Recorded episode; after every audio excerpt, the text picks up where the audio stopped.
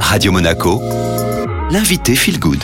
Excellente journée, vous êtes sur Radio Monaco Feel Good et on est avec Sandra Veziano, la fondatrice de BLC. Aujourd'hui, on zoome ensemble sur le café, notamment ses vertus. Alors, quels sont les bienfaits du café, Sandra? Déjà, le café, il est très riche en antioxydants, parfois plus que le vin. Alors, le vin, c'est un autre sujet, j'incite pas à la consommation, ou les myrtilles, les fruits rouges, qui sont pleins d'antioxydants. Le café va aussi protéger les vaisseaux sanguins. En fait, il les rend plus souples, plus élastiques, et donc il est connu et reconnu maintenant qu'il diminue le risque d'AVC et d'accident cardiaque. On parle de 15% de diminution sur une consommation régulière de café. Il a une action protectrice a priori sur le foie et le cerveau. Et la caféine, donc, est très bonne pour le cerveau parce qu'elle va stimuler la dopamine, ce qui va accélérer le fonctionnement du muscle. Donc, c'est intéressant aussi pour les sportifs. Combien de tasses de café on peut consommer par jour pour vraiment en retirer des vertus sans que ça devienne contre-productif? Les vertus du café, elles sont de 1 à 4 tasses par jour comme, euh, comme tous les autres produits, il faut pas d'excès parce que sinon c'est contre-productif. Il faut savoir qu'une tasse de café en moyenne c'est 60 mg de caféine. La petite subtilité, c'est j'ai une question euh, pour vous Julia,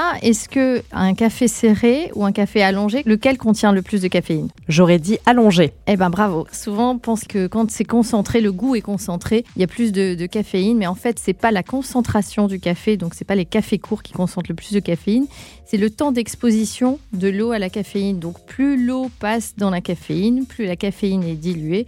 Et donc on a 20 mg de plus sur un café allongé de caféine. On est en moyenne, hein, bien sûr, parce qu'après il y a différentes forces de café, euh, sur, euh, sur euh, une tasse de café allongée. Est-ce qu'il y a un bon moment dans la journée pour le consommer? Je pense particulièrement au matin.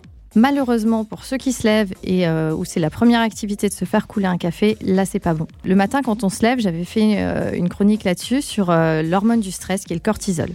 En fait, on a besoin de ce cortisol. Il y a un pic tous les matins. C'est d'ailleurs pour ça qu'on le mesure à 8 heures dans une prise de sang on mesure la, montée de cette hormone du stress qui nous sert au final à sortir du lit, à, se mettre en action. à, se mettre en action. Ce pic de cortisol, il met une heure à redescendre. Et si on prend du café pendant cette heure-là, en fait, on va maintenir le niveau de cortisol élevé et donc on va perturber toute cette hormone du stress qui est quand même la clé de beaucoup d'inflammation. Et avoir un cortisol élevé, je le rappelle, c'est pas bon parce que ça monte, ça monte, ça monte et puis un jour, ça redescend d'un coup et là, c'est le burn-out. Et est-ce qu'il y a une heure, Sandra, à partir de laquelle il faudrait arrêter de boire du café si on veut bien dormir c'est une vraie question et je pense que ça, c'est tout à chacun. Il stimule la dopamine. il y a des gens qui sont plus réceptifs ou moins réceptifs à ça. Donc euh, après, c'est libre à chacun.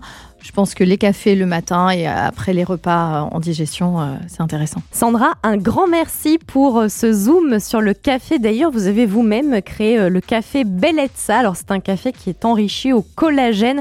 On aura l'occasion de reparler des bienfaits du collagène dans quelques temps. Si vous voulez retrouver le podcast, rendez-vous sur toutes les plateformes et c'est maintenant le retour de la musique. Belle journée sur Radio Monaco.